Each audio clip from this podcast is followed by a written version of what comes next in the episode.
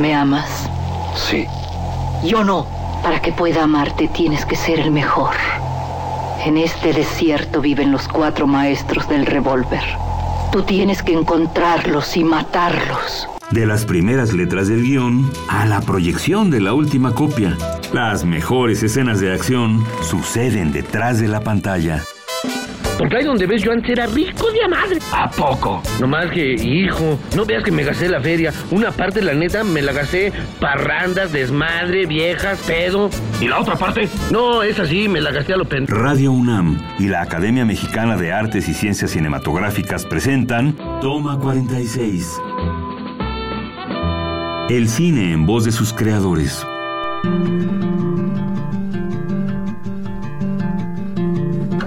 Hola, soy Adriana Castillo, secretaria técnica de la Academia Mexicana de Cine.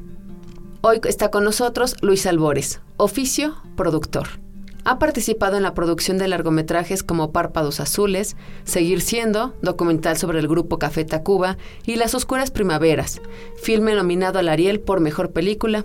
Luis Albores, bienvenido a Toma 46. Muchas gracias. Pues un gusto tenerte como productor de películas, pero lo que es interesante es de dónde vienes formándote en la parte editorial y un día de repente ya estás haciendo cine. Cuéntanos un poco de ti para conocer más. Bueno, pues es que en realidad, eh, bueno, estudié Ciencias de la Comunicación en Guadalajara.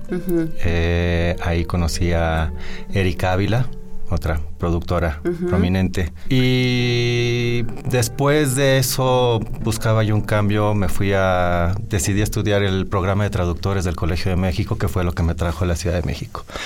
Y siempre, pues bueno, trabajando en, en, producciones en Guadalajara chiquitas, universitarias o, de, o, de, amigos, estuve como cercano al cine, aunque, aunque en ese momento de pronto no, no sabía yo a dónde qué iba a hacer realmente, aunque me acuerdo que el primer día de clases cuando me preguntaron, ¿y qué vas a hacer? Cuando la maestra de lingüística nos preguntó, ¿y qué van a hacer ustedes cuando salgan? Yo dije, yo voy a ser productor.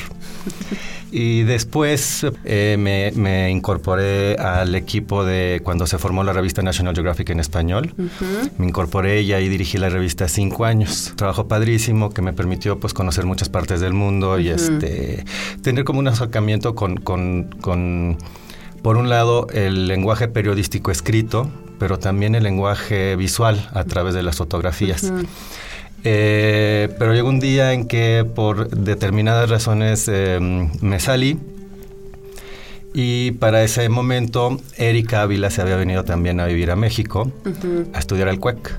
Entonces, mientras yo trabajaba en la revista y Erika en el CUEC, siempre estaba yo con ella, este, nos invitaba a los amigos a trabajar en los cortos y estábamos ayudando. Esto, esto es como cercano al cine uh -huh. siempre.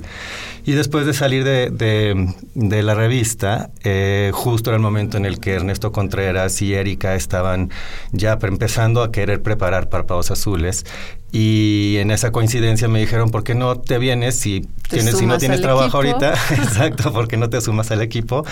Y que además es la ópera quedé. prima de Ernesto Contreras. Pues es la ópera prima de mucha gente, es la de Ernesto Contreras como director, es la de Erika como productora, la mía como productor, mm. de mucha gente que trabajamos en Párpados Azules, era nuestra primera película. Después de Párpados, bueno, con Párpados este, nos abrió las puertas para muchas cosas, a, uh -huh. a, a empezar a conocer y a movernos, y yo en lo personal en, en, en el ámbito pues de la producción internacional, ¿no? Este, salir a buscar dinero aquí y allá, fui a Berlín al Talent Market, eh, con párpados. Este, fuimos el, el, el, proyecto en Guadalajara de, que ganó el primer encuentro de coproducción. Pero antes habíamos estado en el primer Pitching Market de México que se organizó en Guanajuato. En el Festival de Cine. Cuando era todavía expresión en corto. Entonces, así fuimos, este, pero ahí íbamos los tres, ¿no? De un lado a, a otro y, y, bueno, pues ya, ya, como que dicen, ya, ya, ya hiciste cine una vez, ya te quedaste y no hay, no hay salida. Te atrapó. Exacto.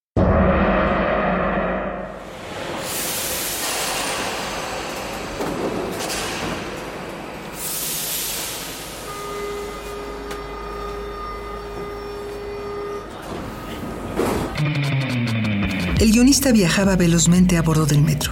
Cruzaba la ciudad de extremo a extremo y cuando estaba a punto de morir asfixiado entre la carne de dos señoras robustas, se le ocurrió el argumento para hacer una película de aventura y acción.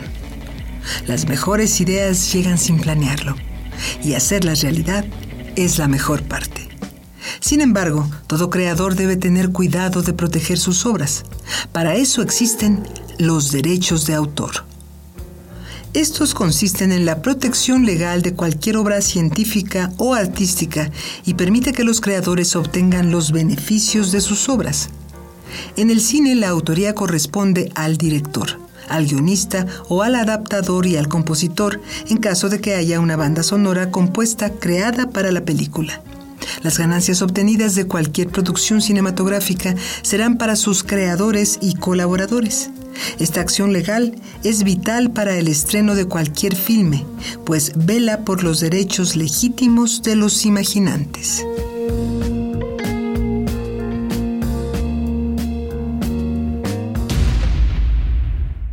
Entonces cuéntanos, eh, ¿qué descubriste que es ser productor? Pues cuando empecé, como mi formación era editorial, y empecé a trabajar con ellos y empezamos a ver y aterrizar las cosas, a desarrollar presupuestos y todo lo que se implica, no nada más de ser un presupuesto, el ser productor. Eh, es mucho de relaciones, hay que, hay que ser también creativos en muchos sentidos. Y de pronto reflexionando un día dije, bueno, pues esto no es nada, nada este, distinto de lo que yo hacía en la revista. Al final, al dirigir la revista, básicamente ser director de una revista es básicamente ser productor de la revista. Entonces, pues una cosa es buscar al fotógrafo, encontrar el tema, encontrar la historia, trabajar con alguien de la mano y básicamente y manejar un presupuesto que es lo más árido del mundo. También lo hacemos todo por acá en el, en el cine. Entonces, no me pareció tan, no me sentí ajeno a lo que estaba haciendo, al contrario, sentí como que siempre lo había estado haciendo. Oye, y entonces, eh, Párpados Azules es una película que le va muy bien en México, que la, al público le gusta, que es con Cecilia Suárez y Enrique Arreola. Y Enrique Arreola, una historia muy íntima, sí. pero también muy auténtica. Pues sí, y, rara, ¿no? Y rara. Mucha gente dice, qué rara película. Cuéntanos un poquito de qué se trata. Pues Párpados Azules es la historia de, de Marina Farfán, que es Cecilia Suárez, que es, eh, trabaja en una tienda de uniformes. Y un día, la, eh, en el aniversario de la, de la tienda y fábrica, se gana un premio para dos personas a Playa Salamandra. Pero de pronto se da cuenta que tiene el premio en la mano y no tiene con quién ir. Entonces la película va de eh, tratar de encontrar ella a este acompañante que, que, disfrute con ella este, este, esta paradisiaca playa, le decíamos, ¿no? Playa Salamandra. Y se encuentra con Enrique Arreola, que es este supuestamente un antiguo compañero de la, de la secundaria. Y al no tener ella a quien invitar, decide invitarlo a él él insiste durante toda la película, oye, ¿te acuerdas de fulano? ¿Te acuerdas de sutano? Y ella en realidad no se acuerda de absolutamente nada. Y bueno, ya eso va entre tratar de, de, encontrar estos momentos para, para conocerse previos al viaje, pero son como los desencuentros, ¿no? Lo llamábamos la anticomedia romántica, porque todos los, los, los ambientes y, y, los settings estaban perfectos para, para que se diera este romance y ¡pum! Como que no, y tropezón tras tropezón. Entonces, tiene como una carga de ironía y es, para mí se me hace chistoso y es muy, muy chistoso, es hilarante, ¿no? yo me río a carcajadas con algunas situaciones. Sí, entre ácida y humor negro y, exacto, y la ternura al mismo tiempo. Exacto. Y a propósito, ¿se aprendió bien su diálogo? Sí, señor. Por cierto que en una de las líneas hay unas faltas de ortografía. Escribe el melocotón con Q y huevo con G. ¿Qué va? eso no importa, hombre, eso no importa. Sigue escuchando. Toma 46. Como lo va usted a decir y no lo van a leer, el público ni se da cuenta, ¿verdad? Claro, hombre, claro.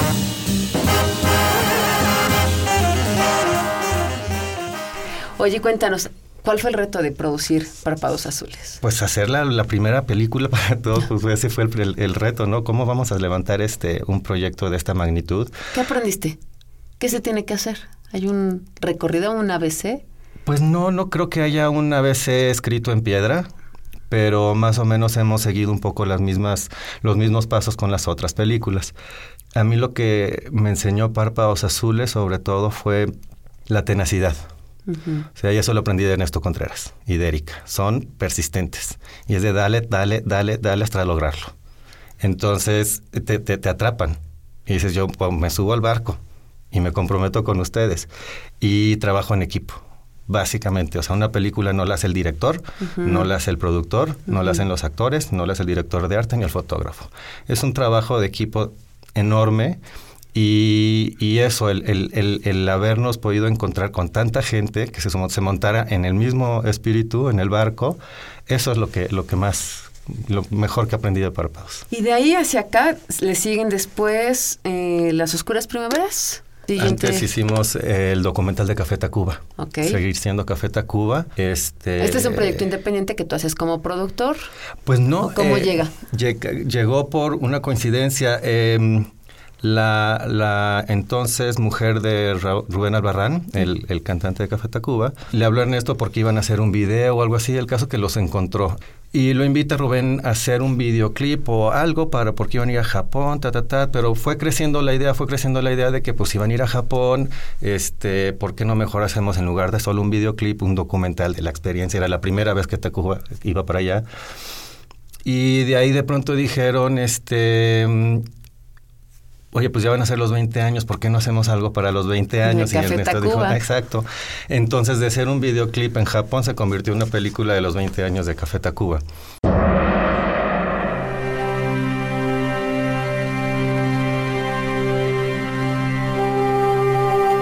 La película es buena. Tenemos las copias necesarias, pósters, camisetas oficiales, imanes, figuras de acción de todo el reparto. Ahora, ¿qué? Distribución, de películas. ¿Cuántos kilómetros viaja una película para llegar a tu cine favorito? Este verano presentamos algo que te sorprenderá. La distribución de películas es el reparto y la organización del transporte de una película para su proyección en las salas de cine. Esta tarea puede ser llevada a cabo por una serie de personas o por compañías. Se realiza por medio del alquiler de una cinta, aunque posteriormente se puede vender a alguna compañía. Los distribuidores, además de organizar la exhibición de un filme, comparten la responsabilidad del éxito o del fracaso económico de la película. Por ello, invierten en publicidad para convencer a la gente de que vale la pena ir a verla.